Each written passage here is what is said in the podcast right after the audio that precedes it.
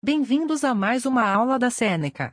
Lembrando que todo o nosso conteúdo está disponível gratuitamente no www.senecaja.com. Acessem. Hoje vamos falar sobre morte e vida após a morte.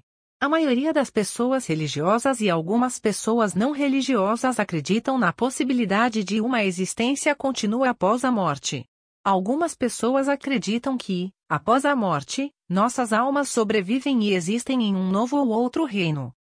Outras, incluindo alguns cristãos, acreditam numa ressurreição corporal em que nossos corpos físicos são trazidos de volta à vida de alguma forma.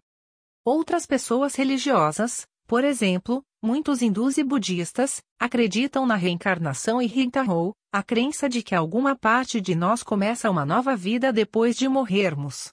As pessoas que creem na vida após a morte apontam para uma série de argumentos diferentes, com o objetivo de ter apoio às suas reivindicações. Vidas passadas, algumas pessoas afirmam ser capazes de lembrar vidas que já experienciaram anteriormente e dizem que isso é evidência para a reencarnação experiências de quase morte, alguns dizem que tiveram a experiência de deixar o próprio corpo quando quase morreram. Alguns relatam, durante essas experiências, ter falado com familiares ou amigos mortos e descoberto informações que talvez não devessem saber, ou ter visto algum lugar parecido com o céu. O paranormal, alguns acreditam em fantasmas, ou que podem contatar os mortos por meio de médiums, por exemplo. Outros argumentam que não há provas claras de que há vida após a morte. Dizem que devemos entender que simplesmente deixamos de existir. Alguns argumentam que as memórias de vidas passadas são inventadas ou mesmo implantadas na mente da pessoa por um terapeuta do ramo.